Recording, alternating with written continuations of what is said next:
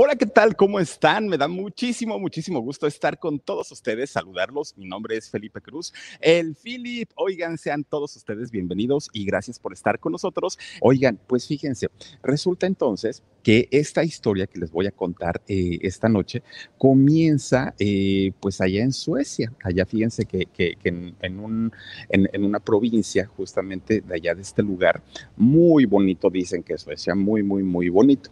Bueno, pues resulta que, eh, eh, fíjense que el, digamos, el padre de familia de la vocalista de, de Marie Fred, Fredrickson, que ustedes disculparán la pronunciación, no hablo sueco, ni inglés, ni alemán, ni ningún otro idioma.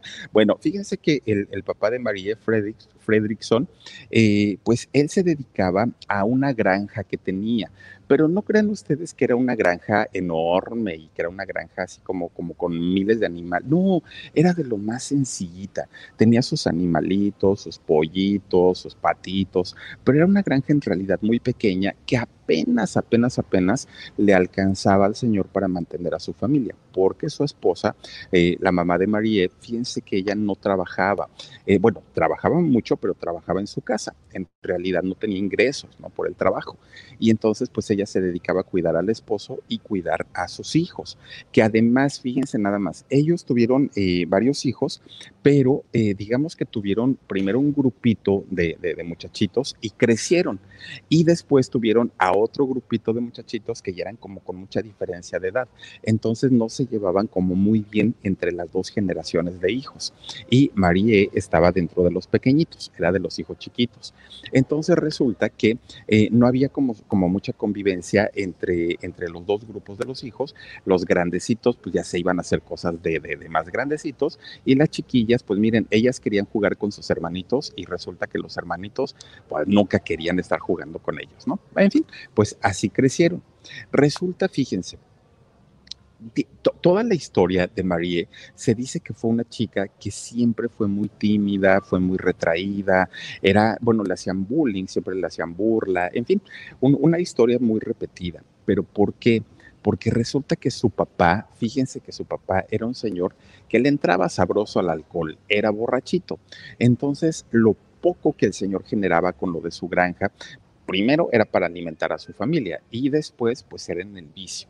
Fíjense que hay personas que aseguran, aseguran que el Señor le acomodaba unas santas golpizas a su esposa y también a todos los hijos, ¿eh? que los agarraba por igual, desde el más grandote hasta la más chiquita, que les acomodaba unas zarandeadas, pero bien sabrosas.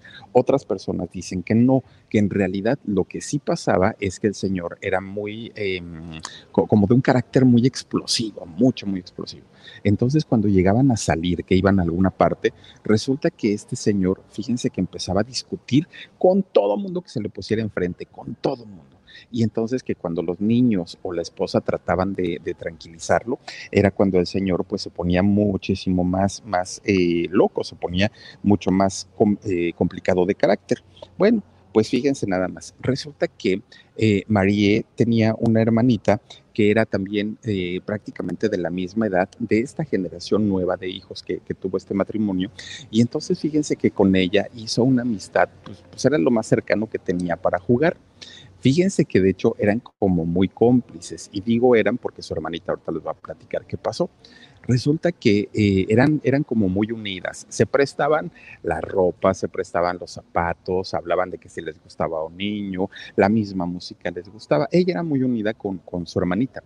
Fíjense nada más, resulta que el papá de ellas se llamaba Don Charles. Entonces, Don Charles era muy, ya les digo, pues, pues dado al vicio, dado a la, a, la, borrachera. Entonces, como ya les digo, pues de pronto tenía ciertos eh, arranques de, de, violencia con eh, sus hijos o con su familia.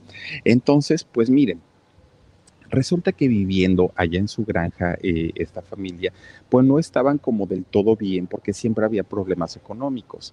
No alcanzó para la comida, no alcanzó para la, este, ¿cómo se llama? el vestuario, para, para el calzado, en fin, siempre había problemas de dinero. Entonces una vez ya estaba cansadísimo, cansadísimo don Charles de que no le alcanzaba el dinero, además de que sus amigos siempre lo sacaban, vamos a echarnos unos tragos y unos tragos y unos tragos. Total, habla con la esposa y le dijo, ¿sabes qué? Voy a vender la, la finca, voy a vender este, e, esta granja, no nos está generando nada y además aquí no hay ni trabajo, nos vamos a otro lado, ¿te parece bien? Con los niños. Y entonces le promete, si tú me dices que sí, nos vamos a ir y mira, ni siquiera, ni siquiera este, vas a volver a ver que yo tome, vamos a estar este, muy felices y muy contentos. Pues ya, fíjense que le, le dora la píldora a la esposa y deciden venderla. Obviamente, pues al no ser personas tan preparadas, miren, les dieron lo que quisieron de dinero, bien poquito. Y ya dijeron, y date de santos que te pagamos bien. Bueno, reciben su dinerito. Entonces, pues ya con el dinero en mano, dice este don Charles, ¿no? Pues ahora sí vámonos a otro lugar a buscar una mejor vida, a, buscar oportunidades de trabajo para nosotros, pero sobre todo para los hijos. Bueno, está bien. Llegan a otra provincia de allá de Suecia pues miren, empiezan a como de qué trabajaremos, qué haremos, pues ya, ya, ahora sí que ya vendimos todo, ahora sí ya no tenemos ni gallinas que pongan un huevo para, para comer, entonces hay que trabajar porque de otra manera la situación se puede poner más complicada. Miren, pues empieza a buscar don Charles, empieza a buscar trabajo, que creen? no hay, no hay, no hay, no hay, no hay trabajo, y ahora qué vamos a hacer, y ahora qué va a pasar. Y entonces dice la esposa, ¿sabes qué? Yo creo que me voy a ir a buscar trabajo a una fábrica. Yo no sé hacer nada, pero pues, pues trabajando de obrero no creo que sea tan difícil. Además me van a enseñar. Pues el marido ya estaba tan desesperado que le dijo, órale pues, pues vete a, buscar trabajo. Encontró trabajo la mamá de Mari. Se, se, va y le dice, mira, te pagamos poquito, pero pues tienes un trabajo seguro. Dijo ella, perfecto. El problema era que hacía dos horas de camino, fíjense, desde donde su nueva ciudad hasta su, la fábrica donde iba a trabajar, pues eran dos horas de camino, de ida y dos de regreso. No, bueno, entraba a las ocho de la mañana, se tenía que ir a las seis, se tenía que levantar a las cuatro para hacerle de comer a los niños porque se iban a quedar en su casa. Bueno, pues fíjense, entonces don Charles dice, no, pues yo no, yo, yo no puedo dejar que ella trabaje y este, yo no. Y entonces, ¿qué creen que hace? Pues empieza con una desesperación, porque además ya necesitaba dinerito para el alcohol. Empieza con una angustia y una desesperación a buscar trabajo y le dicen, mira, ahorita de lo único, de lo único que tenemos es de cartero. Y él dijo, yo no tengo problema, yo lo puedo hacer, solamente si hay algo que me, que, que me preocupa mucho. Y entonces le dijeron, ¿qué cosa? pues que no conozco el lugar, no, yo no soy de aquí, entonces si yo veo una dirección, pues oigan, ¿cómo voy a llegar? pues mira, es lo único que hay, la tomas o lo dejas. Resulta entonces que, él dice, bueno, pues está bien, pues me voy a pie. Y entonces le dijeron, no, no, no, no, ahí tenemos una bicicleta. Entonces, pues ya te subes en tu bicicleta como Jaimito el cartero. Y entonces, este, pues te vas a repartir las cartas. Bueno, está bien, arreglan el sueldo y todo. Y le dicen, el problema es que te queremos aquí a las 7 de la mañana y vas a salir hasta que entregues la última carta híjole, pero pues si no conozco las calles, no conozco nada, me voy a tardar mucho, dijo este don Charles. Pues ni modo, es tu problema, tú verás. Para entonces, Mari estaba, era la más chiquita, la más, más, más chiquitita, ¿no? Pues era una, una niñita muy, muy, muy, muy, muy chavita. Entonces dice, híjole, mi mujer se va a ir a trabajar a la fábrica y yo, pues, no puedo dejar a mi hija sola. Los muchachos, la verdad, no confío en ellos y, y ¿qué voy a hacer? Entonces habla con sus jefes, don Charles, y les dice, oigan, es que yo tengo una niña bien chiquita y entonces quería pedirles de favor si me dejan llevármela en la bicicleta. Yo pongo una canastita, ahí, ahí la meto y entonces ya me voy a repartir las cartas. Y entonces su jefe le dice, nada más ten cuidado, porque hay muchas subidas y muchas bajadas, no te vayas a ir de boca y entonces pues se, te cae el chamaco y para qué quieres que ni dientes tiene, pero pues, pues como te explico. Pues él dice, no se preocupen, yo la cuido se trepa la bicicleta, arma una canastita y sube a su niñita ahí. Y miren, andaba repartiendo cartas por toda la, por, por todo el pueblo, pero andaba con su niña. Entonces mucha gente cuando, cuando lo veía se enternecían porque él preguntaba, oigan, busco la calle tal. Y miren, gente bien buena onda que a veces hasta le decían, a ver, vamos, yo lo acompaño, ¿no? Para que no ande buscándole por ahí. Miren, se empezó a dar a querer mucho al Señor, a pesar de que dicen que era mal geniudo. Y entonces, fíjense que la niña, pues obviamente, cuando ya, ya le tenían que cambiar el pañal, o cuando ya tenía hambre, pues obviamente la niña lloraba. Ay, miren nada más. Entonces resulta que la niña llore y llore llore. Pues entonces don Charles, que era bien borrachito, se acordaba, se acordaba que, que cuando él era joven, pues a él dentro de todo le gustaba tocar un violín todo viejo, todo fregado su violín, pero él tocaba su violín. Entonces se queda pensando, ¿dónde habré guardado ese violín? Aunque sea porque venga jugando a la chamaca y no me delata. No había juguetes. Y entonces un día que llegan a su casa, se, pone a buscar el mentado violín. Búsquelo y búsquelo y búsquelo. ¿Dónde lo dejé? Lo encuentra, encuentra por fin el violín. Bueno, ya lo desempolva y dice, ay, cómo jugaba yo con esto si estaba ya re viejo y re feo pues ahí le empieza a poner las cuerdas otra vez, improvisadas, porque ni siquiera es que tuviera para ponerle nuevas empieza a armar otra vez su violincito y entonces al otro día mete el violín a su mochila. Cuando la chamaca empieza a chille, chille, chille, saca el, el violín de su mochila y se lo da y le dice, ahora sí, mija, pues vayas entreteniendo en lo que este, pues yo ahí voy, voy repartiendo las cartas. Entonces el señor iba cantando y la niña, pues según ella iba tocando el violín. Miren, así fue pasando el tiempo y entonces eh, Mari pues se fue eh, metiendo más en el rollo de, del gusto por el instrumento, aunque en realidad pues ni siquiera tocaba música, ¿no? Y el señor pues él iba cante y cante y cante, pero feliz de la vida. Entonces, conforme el señor se fue dando cuenta que poco a poquito ella le iba teniendo mayor como pues gusto finalmente al instrumento, fíjense que empieza a hacer sus ahorritos, dejó de tomar un tiempo, empieza a hacer sus ahorros y dice, voy a comprar un pianito viejito, ya como me lo quieran vender de segunda mano, de tercera mano, pero yo voy a comprar un violín, un piano para que mi hija pues ahí empiece, ¿no? A jugarle ahora con el piano ya está creciendo, ya no me la voy a poder traer aquí a la bicicleta, entonces que se quede en la casa, pero en la casa que empiece a, este, a tocar el piano. Así lo hizo. Cuando la niña creció un poquito más, ya no se la llevó, le compré el piano y la niña empieza a tocar ahí el piano en su casa. Pues hasta ahí, miren, aparentemente todo, pues, pues todo muy, muy, muy tranquilo.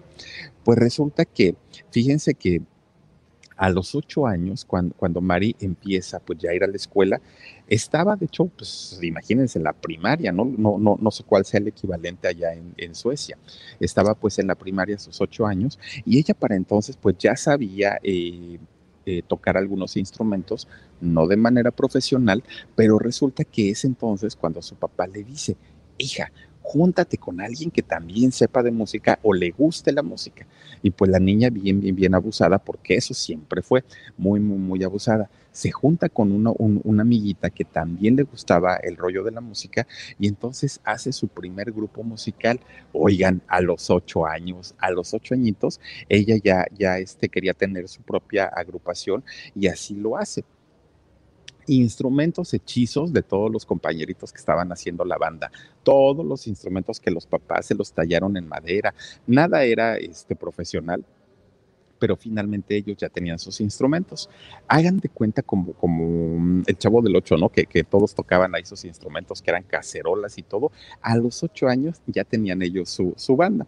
Bueno, pues fíjense nada más, se lo llevaban los familiares de cada una de las, de, las participantes, de las chiquitas, se las llevaban a sus casas. Entonces en las fiestas, ahí era donde ellas podían tocar y podían cantar y la familia les aplaudía. Aparentemente ustedes dirán, ay, qué pérdida de, de tiempo. Pues no, porque fíjense que eso le fue sirviendo poco a poquito a Mari para que en algún momento, miren, se soltara, ah, sin miedo pudiera salir a los escenarios y a los grandes escenarios. Y todo lo empezó pues cuando ella estaba muy, muy, muy chiquita.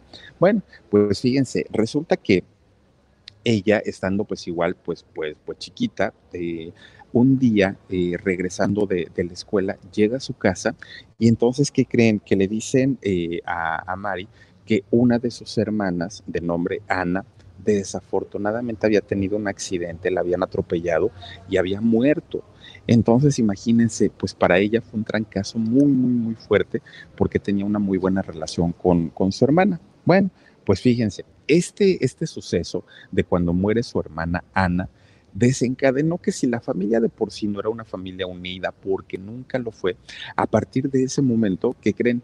Resulta que el papá, si ya era borrachito, no, no, no, no, no, cuando muere su hija, se, se, vuelve de lo peor, de lo peor el señor, más borracho, más valegorro, ya no trabajaba, un, un carácter además muy, muy, muy explosivo, pero también Mari se hizo súper rebelde, rebelde, rebelde, no le obedecía a los papás, se iba de parranda, en fin, empezó a hacer una de, desastres con su vida. Ella estaba en la escuela.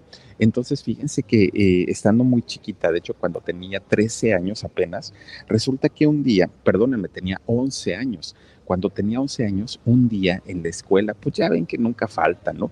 Que de repente tenía una amiga que ya era más grande y le dice, oye, Mari, ¿a qué no te atreves a fumarte un cigarro conmigo? Y entonces María dice, no, la verdad no, pues ahora sí que eso hace daño, ¿no? Y entonces resulta, ay, es que bien coyona y te pegan tus papás y todo el rollo. Pues miren, con tal, con tal de, de, ser aceptada, pues ella fuma, ¿no? Le, le, da la fumada. En eso que ella está fumando, miren, va pasando la maestra, uh, que la canción la ve que está con, con, el cigarro en la boca y entonces la maestra le acomoda un manotazo, pero para tirarle el, el cigarro que estaba fumando, porque se molestó mucho la maestra de, de, ver que una niña de 11 años tenía un cigarro en la boca. Pues la maestra le hace ¡pa! Y al momento de hacerle así, Mari se quita, bueno, se voltea más bien. Oigan, le acomoda tremendo, tremendo, tremendo trancazo que le rompe la nariz la maestra. No, bueno, pues peor tantito para Mari. Va a ver, maestra, le voy a decir a mis papás cómo se le ocurre. Ya, ay, chorri, chorra de sangre la, la chamaca y la maestra, pues no era la intención, pero finalmente, pues ella era quitarle el cigarro que tenía en la boca en ese, en, en ese momento. Bueno, pues miren, total, ella se hizo tan rebelde, Mari, pero tan, tan, tan rebelde, que en un momento le dijo a su familia, ¿saben qué? Ahí se ven, yo ya me voy, voy a ir a buscar mi camino, o tengo de dos, una, o me hago viciosa y me meto a rollos de, de, de drogas, de cigarro, de alcohol, igual que mi papá, o este, pues busco la manera de sobresalir. Y lo único que me gusta hacer es la música. Entonces, ustedes dicen, me quedo en casa, pero pues no, yo la verdad no les garantizo que vaya a ser de mi vida. O me voy a buscar mi, mi camino a, a, otro lado. Entonces empieza a buscar y encuentra una escuela de música, fíjense.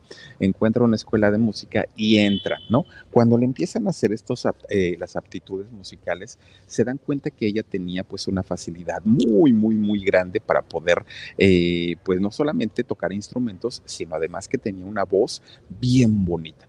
Entonces entra finalmente a, esta escuela y resulta que ahí conoce pues a mucha gente, a muchos chavos sobre todo de su misma edad, pero uno en particular Fíjense que conoce a un muchacho y lo primero que se, de, lo que se impresiona es de la manera en la que, can, en la que cantaba, pero también en la que tocaba su, sus instrumentos.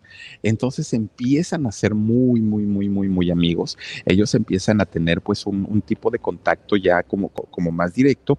Y fíjense que en, en algún momento empiezan ellos a tener una relación, empiezan ellos a tener una relación ya afectiva, ya más que de amigos, y entonces cuando terminan justamente la, la, escuela de música, se van a vivir juntos y se van a vivir juntos a otro pueblito. Bueno, pues miren, ellos eh, ya estando ahí forman una banda, crean una banda y fíjense que eh, a esta banda le pusieron por nombre Strull. Entonces, cuando se crea esta banda de nombre Strull, empiezan a trabajar en cantinas, en bares, en restaurantes, bueno, hasta en la calle, donde pudieran. Ellos eh, trabajaban, eran pareja, pero además eran pareja de músicos. Les iba re bien, fíjense, porque la gente sí les daba su buen dinerito, porque les gustaba mucho, mucho, mucho como, como cantaban.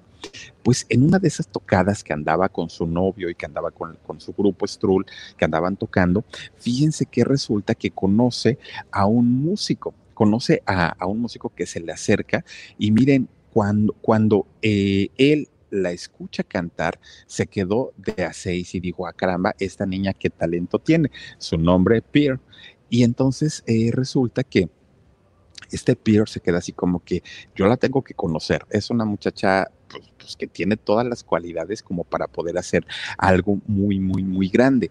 Ellos no sabían en ese momento que ahí se estaba formando una de las bandas más importantes de la música sueca. Estamos hablando de Roxette, pero fíjense, por, por su parte, Pierre, él, él, venía de una familia en donde su papá era dueño de una academia, de, pues como tipo escuela, hagan de cuenta, una academia en donde le enseñaban a los muchachos de su localidad a ser plomeros y y a ser pintores de brocha gorda, ¿no? De los que pintan las paredes y todo. Para, para poder hacerlo bien, ellos daban como cursos y talleres y su papá de Pierre era el que tenía esta escuela. Entonces, pues muy, muy, muy contentos ellos porque pues no vivían tan mal, digo, no les iba muy bien, pero este, pues finalmente con su negocio les daba para sacar los gastos. Y fíjense que el, el asunto es que la mamá de Pierre trabajaba y el papá tenía su academia. Entonces, pues como que no tenían mucho tiempo para atenderlo a él. Él, prácticamente se crió solito. Y eh, pues lo que hacía Pierre estando en su casa es que se ponía a, escuchar música, sobre todo la música de aquella época, ¿no? Escuchaba los Rolling Stones, escuchaba los Beatles, escuchaba este, estas agrupaciones y su papá de, de, Peter se da cuenta que este muchacho, pues como que le gustaba el rollo de la música. Entonces, fíjense que a diferencia de algunos otros papás, que lo primero que dicen, no, no, no, artista, no, ¿cómo se te ocurre? El papá de Pierre le dijo, hijo, ¿te gustaría? Sí. Y entonces el papá, miren, le compró todo lo que pudo comprar el señor para que su hijo pudiera escuchar música, grabar música, que si su microfonito, que si esto, que si aquello. Bueno, lo llenó así de regalos para que el niño tuviera eh, pues una, un, un, gusto mayor, se le ampliara el gusto por la música y le empezó a comprar una de cassettes, muchísimos, muchísimos cassettes de, eh, los diferentes, de las diferentes agrupaciones para que además de todo, él pudiera este, ampliar su gusto musical. Miren, nada más que recuerdos con las grabadoras, esas grabadoras. Yo tenía una igual, fíjense, una, una grabadora así de viejita, pero, pero fíjense que las grabadoras tenían como su, su rollo en donde había cassettes piratas también y había los cassettes de cromo, los de metal, eran de diferentes materiales y de acuerdo al material era la calidad del sonido. Mucha gente extraña hasta el día de hoy el sonido de la, de la casetera o de, la, de los tocadiscos. Mucha gente dice que jamás, aunque la música se digitalice, se va a volver a escuchar como se escuchaba con la calidad de hace algunos años. Fíjense nada más esos cassettes que, los ochenteros eh, regresábamos con una pluma metíamos una pluma justamente en, los agujeritos y empezábamos a girar el cassette y así la regresábamos, fíjense, nada, no, no, no, no, era una belleza, ¿no? aquella época de la música. Bueno, pues entonces Pierre, ya con, su cassette, con su micrófono, con todo lo que eh, Pierre tenía de regalo de sus papás, pues él ya se sentía artista, ¿no? Y entonces ya nada más le quedaba pues el estar practicando. Bueno, pues de entrada tocó como todo mundo, nada más para su familia. Pero después, fíjense que em, como él, como Pierre siempre fue muy abusado, muy, muy, muy abusado, resulta que cuando estaba chamaco decía, si yo me junto con gente de mi edad, pues vamos a ir aprendiendo juntos. Pero si yo me junto con personas adultas, que para él adultos en aquel momento eran de 20 para arriba, de 20 años para arriba, decía, si yo me junto con los grandotes, me van a enseñar cosas que ellos ya saben. Y entonces corta por lo tajo, así de, de, de, tajo, corta a todos sus amigos que tenía pues de su misma edad y entonces empieza a juntar con personas ya de, más años. Le empiezan a enseñar, miren, hablaban de temas obviamente totalmente diferentes, pero Pierre, que, que era un chavo muy observador, empieza él a, a, tener amistad con ellos y rapidito, rapidito empezó a madurar muchísimo, muchísimo y eh, le enseñan a tocar guitarra. Le enseñan a tocar guitarra y resulta que también le enseñan a cantar. Entonces Pierre pues ya estaba muy contento porque decía, ahora sí, ahora sí ya esto como que empieza a tener forma de que yo puedo ser un músico profesional. Bueno, pues él ya cantando y tocando la guitarra, fíjense que de pronto un día eh, conoce a un músico que ya tenía, de hecho, eh, pues todo lo necesario para crear o para formar una banda musical que, que pues era lo que todos querían hacer, todos los jóvenes de ese momento querían hacer. Obviamente Pierre, siendo muy chiquito, pues la verdad es que no, no, no iba a poder hacerlo tan rápido como él quisiera. Bueno, pues resulta, fíjense, eh, conoce a este muchacho y lo invita a, participar eh, en un grupo, en una banda. Miren, disculparán la pronunciación, la banda se llamó Gillen Tider, espero que esté bien dicho.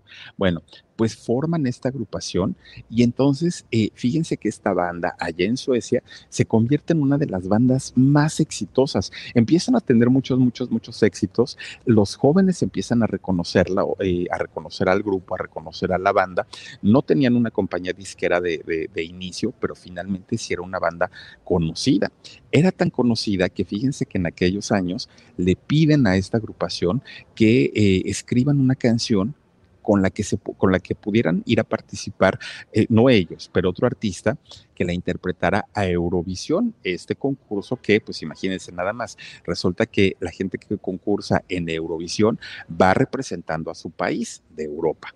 Entonces ellos escriben una canción para, para un artista, eh, la componen y fíjense que ellos dijeron, pues la canción está bonita y aparte está, tiene buenos arreglos y todo entran a concursar en esta, em, con, con, esta canción en Eurovisión, oigan, ¿qué creen? Pues que queda en último lugar, en el último, en el último, ¿no? Ya no había otro más abajo, sino pues ahí se hubieran ido. Y entonces pues se deprimen mucho porque dicen, híjole, nuestra canción ni siquiera ganó, ni siquiera quedó, pero bueno, pues ni modo. Y dijeron, no, y ahora que salgamos al público otra vez nos van a aventar jitomatazos porque no, no les dimos un triunfo a Suecia. Fíjense que pasó lo contrario. Resulta que la gente eh, sueca decía, pues es que están chamacos, es que están jóvenes, no pasa nada. Ojalá se sigan preparando porque son muy buenos y seguramente en un futuro ellos van a poder este, hacer algo grande. Se las perdonaron. Entonces, pues a pesar de que no pudieron eh, eh, ganar, cuando ellos regresan a, a Suecia, fíjense que hasta su canción se la empezaron a promocionar en la televisión y en la radio y esto pues para ellos fue algo muy bueno, ¿no? Bueno, pues total, llega el año 1985. En este año 1985 es cuando Mari con su banda estaban tocando en, en, una cafetería, estaban por ahí. Llega entonces Pierre, ahí se conocen y ahí se hace la magia. De momento solamente fue una magia visual, en donde él quedó encantado de, de, de la voz de ella y ella quedó encantada de cómo Pierre tocaba la, la guitarra. Y entonces fíjense que como cada uno tenía su grupo, cada uno tenía su banda, pues resulta entonces que decían, ¿y ahora qué vamos a hacer? Entonces a alguien de, de, del grupo se les ocurrió decir, pues vamos a trabajar juntos, es decir, si contratan a una banda, tienen que contratar a la otra. No vamos a, trabajar por separado ninguno. El contrato tiene que ir por las dos bandas. Entonces, si, si algún empresario nos quiere llevar a algún lado, tiene que ser a las dos o no va ninguno. Bueno, empiezan a trabajar de esta manera y ¿qué creen? Pues que les, les, empezó a ir bien a los dos grupos porque finalmente los dos ya eran conocidos. El problema fue que los integrantes de pronto empezaban con confusiones porque decían, bueno, ¿y para qué grupo estamos tocando? Sobre todo los músicos, porque los vocalistas, pues ellos salían cada que el grupo era el, el, el que estaba en el escenario, pero los integrantes se quedaban todo el tiempo ahí, entonces decían, pues es que ya no sabemos ni para qué grupo estamos trabajando y, y la verdad es que pues, pues empezaron a tener ellos problemas, ¿no? Porque no, no, no se hallaban. Entonces eh, empiezan a tener problemas tan fuertes que resulta que uno, eh, un personaje muy importante de allá de, Suecia, que había sido representante de ABBA, de, este grupo, pues eh, era quien representaba al grupo de Peer en ese momento. Entonces habla con ellos y les dice, a ver, chamacos, a ver, ¿para qué se pelean? ¿Para qué hacen tanto borlote? ¿Por qué no mejor juntamos a las dos bandas, a los dos grupos, formamos una sola, cobramos por una sola, pero cobramos muchísimo mayor cantidad de, dinero y como son tan buenos, miren, les garantizo que la gente va a pagar para verlos, pero a todos juntos, ya con un solo nombre, con una banda, quitamos los dos grupos, quitamos eh, los dos vocalistas y los fusionamos en una sola banda pues no les pareció tan mala la idea, dijeron, órale, pues ahora hay que buscarle el nombre. Bueno, pues miren, alguien levantó la mano y dijo, Roxette. Cuando dijeron Roxette, en ese momento, pues, pues fue como la magia que surgió. Hay, hay grupos o, personas que están busque y busque y busquen nombres por mucho tiempo y, y, están dudosos. En el caso de ellos, a la primera dijeron Roxette y así se quedó. Y entonces se queda Pierre como, como guitarrista y vocalista y Marie se queda como eh, voz también de, de esta agrupación. Oigan, desde aquí vienen una cantidad de éxitos tremendos, tremendos, tremendos. Hay una canción de hecho, que se llama Pudo Ser Amor, que esta canción de Pudo Ser Amor también la cantó en México Rocío Banquels. Fíjense que ella hizo una versión de esta canción, pues digamos que no le quedó mal, pero oigan, comparado con la voz de Mary, pues imagínense, ¿no? Josie Angelique Allen dice, dice David con que con muchísimo gusto y honor las películas para tu mami, que eh, qué talla es T T-shirt dice, fueron a la exposición de Frida Kahlo al Museo Young en San Francisco, regresan en un mes, ay, mira, yo sí, qué padre, y, no, de verdad, yo te agradezco mucho lo, lo, de la serie, porque mira, hablé con mi mamá y me dijo, ¿de verdad lo conoce? Le dije, sí, mami, yo sí, anda por todo el mundo, y me dijo, ay, no, pues es que estaría increíble, entonces te lo agradecemos mucho mi querida Josie, por este, pues, las películas que ya luego nos pondremos de acuerdo para que le lleguen a mi mamá. Y de verdad, muchísimas, muchísimas gracias. Oigan, pues resulta entonces que eh, cuando salen eh, ya esta agrupación como un solo grupo, ya ahora sí no, no, nada que ver con, con dos agrupaciones ni dos vocalistas, pues fíjense que empiezan a, salir estos éxitos como el que les decía yo, ¿no? El de Pudo Ser Amor y que cantó Rocío Banquers en México, de Look, esta canción también muy importante. Eh, hay, hay una canción, fíjense, una baladita tan bonita que de hecho la canta en español Mary, que se llama Un día sin ti. oigan, qué bonito bonita canción, de verdad que sí, y el famosísimo Paseo Divertido. Bueno, canciones que se quedaron por meses y meses y meses en primer lugar. Imagínense ustedes que llega un grupo desde Suecia a triunfar en América y en América Latina. No era tan fácil, no era tan sencillo. De hecho, fíjense que grupos suecos, pues yo recuerdo a ABBA, recuerdo a Ace of Base, ¿se acuerdan ustedes también de estas dos chicas suecas, eh, eh, Roxette? Pero no hay tantos, tantos, tantos grupos y ellos lograron conquistar al público latino, es esta agrupación de Roxette. Bueno, todo parecía ir muy bien, todo parecía pues que tenían giras, que tenían éxitos, que tenían firmas de autógrafos. Para, para la agrupación estaba todo muy bien. Miren, Llega el año 2002. Desafortunadamente, en este año 2002, resulta que, que Mary estaba en su casa y entonces, estando ahí justamente en su casa, se estaba bañando. Entra al baño, ella pues, pues se, se quita la ropa, empieza a bañarse y de pronto se marea, pierde el equilibrio y cae al suelo. Bueno, cuando la encuentran, pues obviamente, que, de hecho la encontró una persona que trabajaba con ella, eh, obviamente la llevan rapidísimo de emergencia al hospital porque ella no, no, no, volvía en sí, la llevan al hospital y en Estocolmo, allá en Suecia, y cuando es ingresada, fíjense que lo primero, lo primero que le dijeron, oye, traes una herida tremenda en la cabeza, te, te acomodaste un golpazo, pero tremendo, porque se desvaneció y como no se pudo agarrar con nada, el golpe fue directo.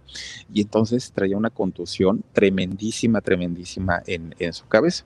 Bueno, pues miren, obviamente al empezar a hacer la, revisión de lo que ella, eh, pues de lo que le pudo haber provocado esta caída, resulta que le hacen una, una tomografía y en la tomografía pues sale que ella tiene, eh, tenía un tumor alojado en el cerebro.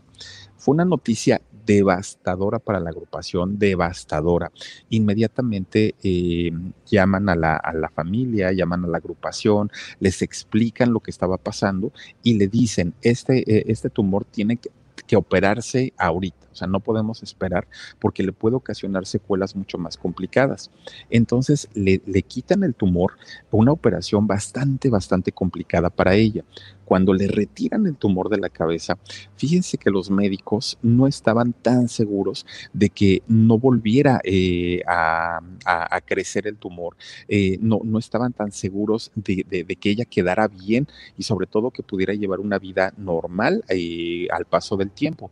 Entonces, deciden que le iban a dar tratamientos con quimioterapia para, para, erradicar cualquier residuo que hubiera quedado ahí en su, en, su cabeza de este tumor, dicen los doctores, vamos a, hacerle quimioterapias. Bueno, empiezan con las quimioterapias y es un tratamiento tan agresivo que después de una operación que, ya había pasado, en donde, pues imagínense para ella la lo, complicado que fue haber sido operada y después sometida a las quimioterapias, pues fue una cuestión muy, muy, muy, muy difícil. Bueno, empiezan con, con, estas terapias de, quimios y resulta que cuando terminan, híjole, pues queda en una situación muy, muy, muy complicada, este, eh, Mari, porque finalmente fíjense que empieza a, a, sentirse peor todavía, empieza a sentirse mucho, mucho, mucho, mucho peor, aunque los doctores le dijeron que ella se iba a ir recuperando poco a poquito, que al paso del tiempo se iba a ir este, mejorando, ella se sentía mal.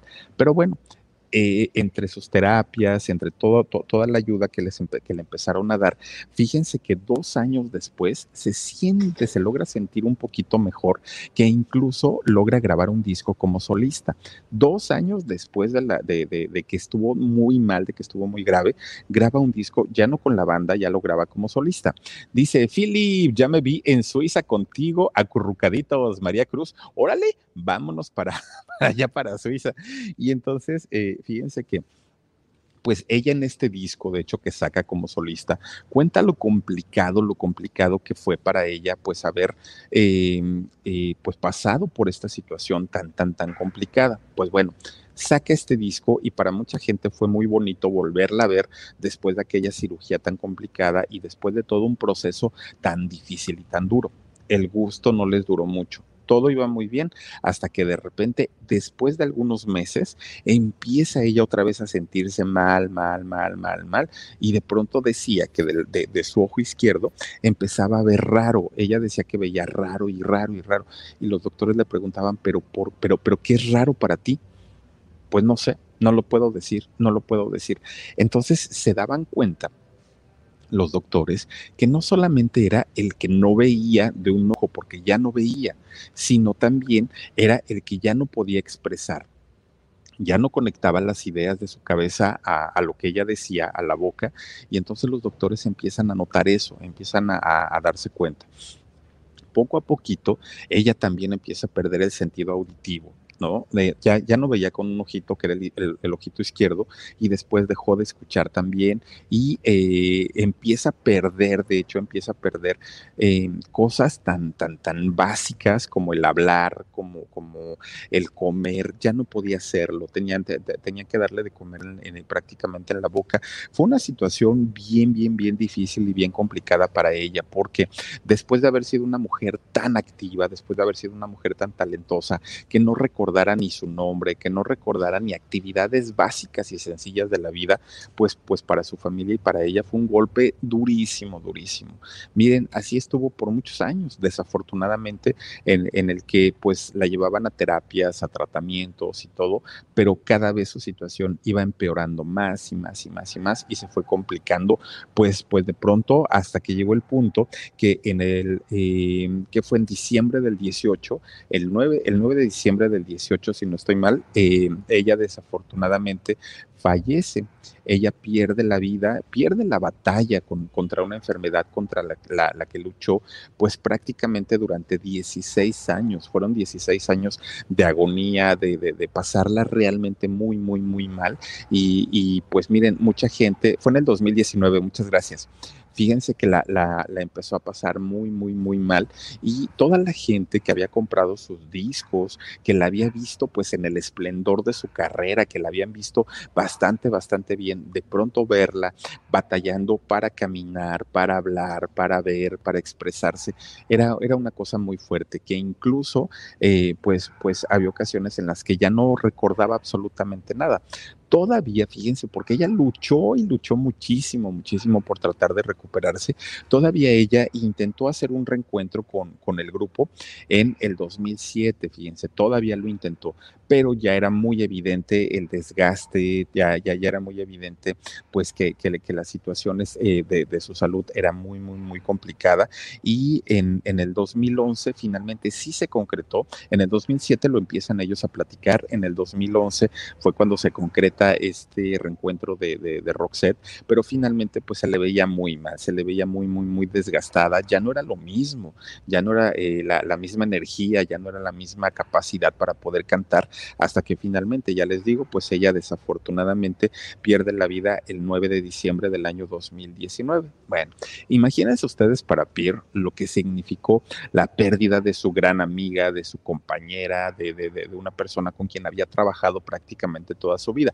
Cae en una tremenda depresión. Pero, pero resulta que de pronto, pues él se sacude la tristeza y dice, pues, pues seguramente esto no es lo que hubiera querido ella, seguramente ella hubiera querido que, la banda siguiera, que siguiéramos cantando, que siguiéramos trabajando y vamos a hacerlo.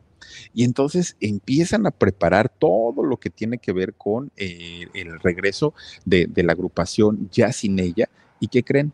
Exactamente un año después, un, un año despuesito de que ella se fue, en, en diciembre del 2020, pues fallece el baterista de la banda fue otro trancazo difícil para, para la agrupación y pues para, para ellos pues fue bien, bien, bien complicado porque decían todavía ni siquiera nos reponemos de una cuando ya entramos a otra y no se vale. Bueno, dijeron, vamos a reponernos y vamos a salir y vamos a cantar y vamos a cantar por la memoria de ellos y todo, pues no resulta que empieza lo de la pandemia. Híjole, pues ya no se pudo, ya no se pudo y finalmente pues ellos eh, pues muy tristes, muy, muy, muy tristes, primero porque no hay trabajo, porque perdieron a sus, a, a sus dos grandes amigos, porque finalmente tampoco sabemos hasta qué momento vamos a regresar a tener una actividad normal. Y para Roxette, miren que esto ha sido una situación bien difícil, bien, bien, bien complicada, porque pues a pesar de haber, fíjense, vendieron más de 75 millones de copias de discos con los grandes éxitos de ellos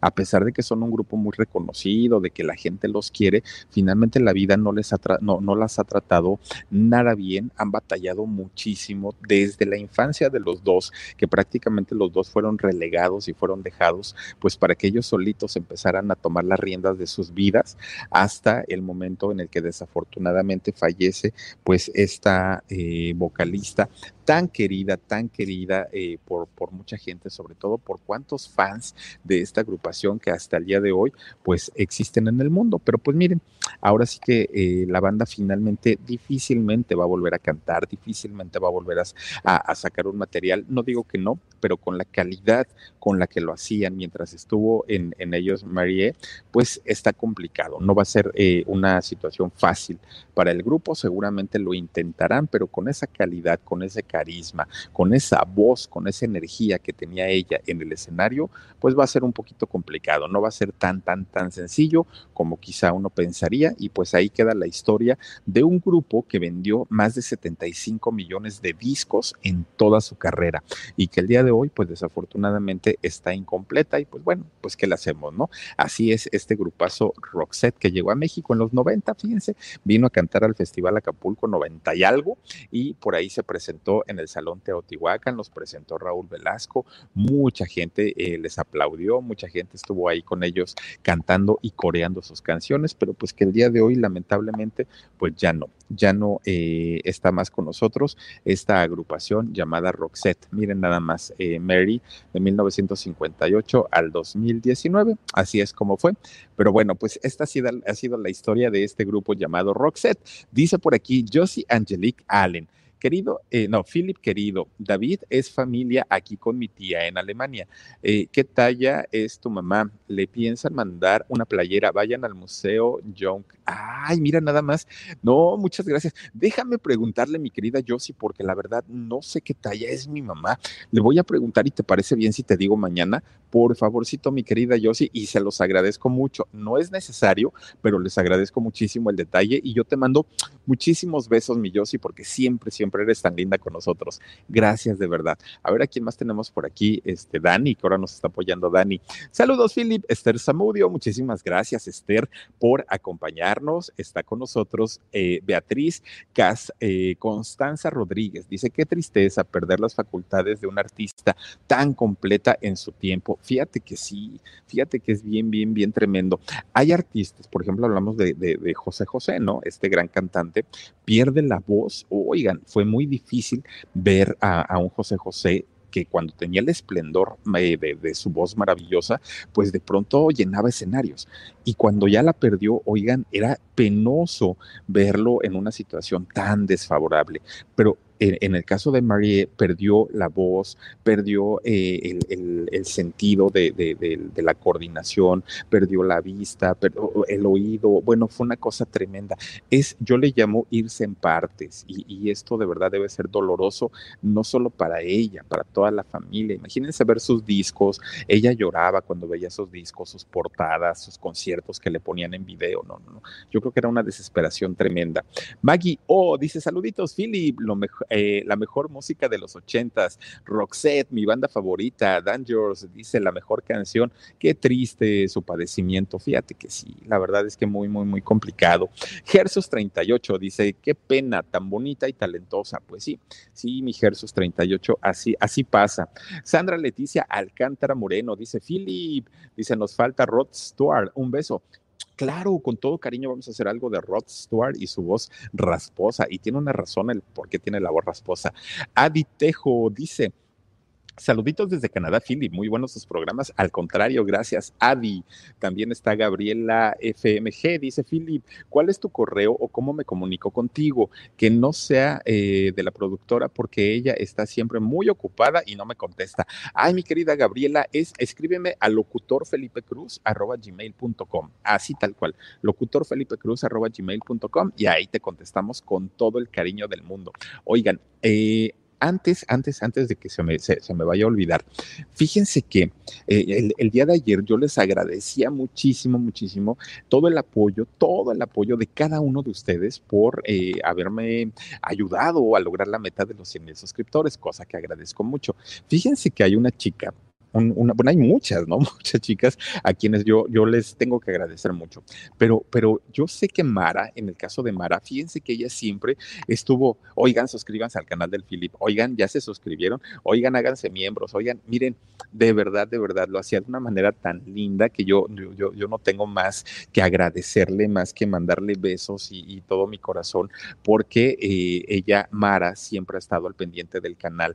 Eh, Eufe, fíjense que Eufemia, por ejemplo, ella vive hasta Malasia y desde Malasia además nos mandó nuestros regalitos. Yo tengo mis torres petronas. Es, es una mujer que de verdad no, no, nos apoya tanto y nos sigue tanto. Eh, Anet, Suri, eh, Vero Puebla, bueno, eh, Karimora. Eh, híjole, es que ni siquiera quiero dejar de, de, mencionar a nadie. Bere Rocha, Marianita, mucha, mucha, mucha gente que de verdad siempre nos ha apoyado tanto y tanto y tanto. Este, Vivianita Quintanar, Ave Fénix, este, no, no, no, no, son muchas, muchas, muchas, muchas quienes siempre han estado con nosotros apoyándonos tanto y tanto y tanto, y no hay forma en la que uno pueda agradecer tanto cariño de verdad.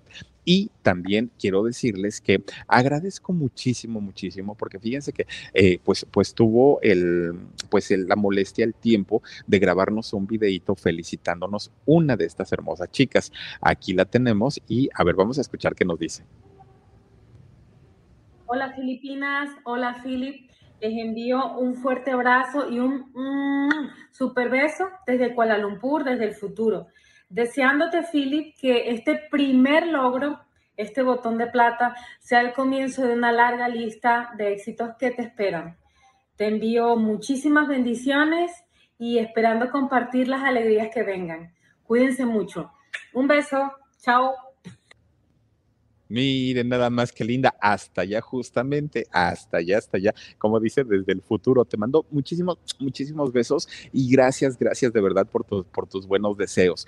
Y también, y también quiero decirles que tenemos también eh, en esta noche a nuestro miembro del canal del Philip, porque resulta que todas las noches estamos presentándoles la foto de alguien que pertenece, que pertenece a los miembros del canal. Eso lo hacemos todas las noches y bueno, pues en esta ocasión, ahorita les voy a decir a quién toca eh, que, les presentemos, pero como ya les digo, sin todo el cariño y sin todo el apoyo de ustedes, nomás no se podría, ¿no? Sería imposible. Ahora, fíjense que me estaban diciendo, ay, Philip, es que llegaste a los 100 y ya se detuvo, ya, ya no avanzó más quiero comentarles que ahorita, ahorita, ahorita ya estamos en, eh, a ver, les voy a decir, ah, son como 100.500 los que llevamos ahorita, pero resulta, ay, ni siquiera está jalando mi internet aquí, son, son como 100.500, pero, ¿qué creen?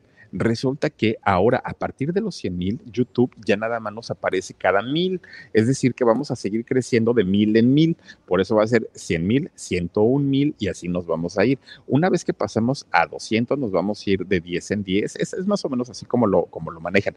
Pero sí, ya rebasamos. Miren, de hecho, ay, ay, ay, ay, ay, ¿dónde está? ¿Dónde está? ¿Dónde está? Ay, a, ver, a ver si lo alcanzan a ver. Ay, espérenme. A ver, creo que no se ve. No, no se ve, no se alcanza a ver, pero son 100.513 suscriptores. Así es que se los agradezco de verdad muchísimo, muchísimo. Y creo que ya tenemos la foto por aquí de Erika.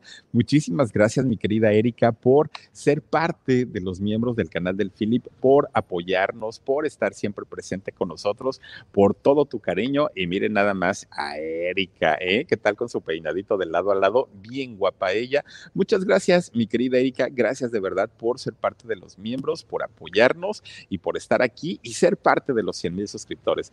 Gracias, gracias de verdad. Y ya les decía yo, gracias, gracias a todos. ¡Ay, es tu cumpleaños, Erika! además de todo, oye, Erika, fíjate, Ayer, de hecho, sí es cierto, ayer pusimos tu foto, pero el cumpleaños es hoy. Entonces, por eso es que dijimos, no, hombre, pues vamos a ponerla dos veces, porque el cumpleaños es hoy y ayer te tocaba para salir de los miembros. Así es que felicidades, mi querida Erika. Te mando muchos besos, pásatela bonito, diviértete mucho, que te quieran y te consientan bastante. Cuídate, cuídate, por favor. Te queremos por mucho tiempo más aquí y tan bella y tan guapa. Gracias de verdad. Y a todos ustedes, muchísimas, muchísimas gracias por haberse conectado con nosotros por habernos acompañado. Recuerden que el día de mañana estaremos totalmente en vivo a las 2 de la tarde con el programa En Shock, Jorgito Carvajal, productora 69, y a las 10 y media estaremos aquí en el canal del Philip. Oigan, por favorcito, recuerden que tenemos promoción con Huberto Bondoni y el libro Legado para una bruja. ¿Se quieren ir a Suiza con nosotros? Vámonos, vámonos a Suiza a disfrutar de una convivencia con eh, Huberto Bondoni, con Jorgito Carvajal y un servidor. Lo único que tienen que hacer es tener su libro Legado para una bruja, que lo pueden encontrar en Amazon eh, de manera digital y también lo pueden tener de manera eh, física. Lo único que tienen que hacer es tener su ticket de compra y ese enviarlo al correo, eh, ay, es que, ¿qué creen? Eh, mañana les vamos a poner aquí el correo completito, el de Huberto. No quiero regarla porque, porque no, no me acuerdo cuál es, pero mañana se los ponemos aquí en, una plequita para que sepan a dónde tienen que enviar su, su ticket de compra del legado para una bruja. Y no importa del país en donde se encuentren, no importa. Donde ustedes estén, les va a llegar su boleto para dos personas para que vayan y, y viajen a Suiza y entonces convivamos un ratito y nos dará muchísimo gusto compartir con ustedes y esto será por ahí del mes de septiembre. Cuídense mucho, descansen rico, nos vemos pronto. Soy Felipe Cruz y que tengan bonita noche. Adiósito, besos.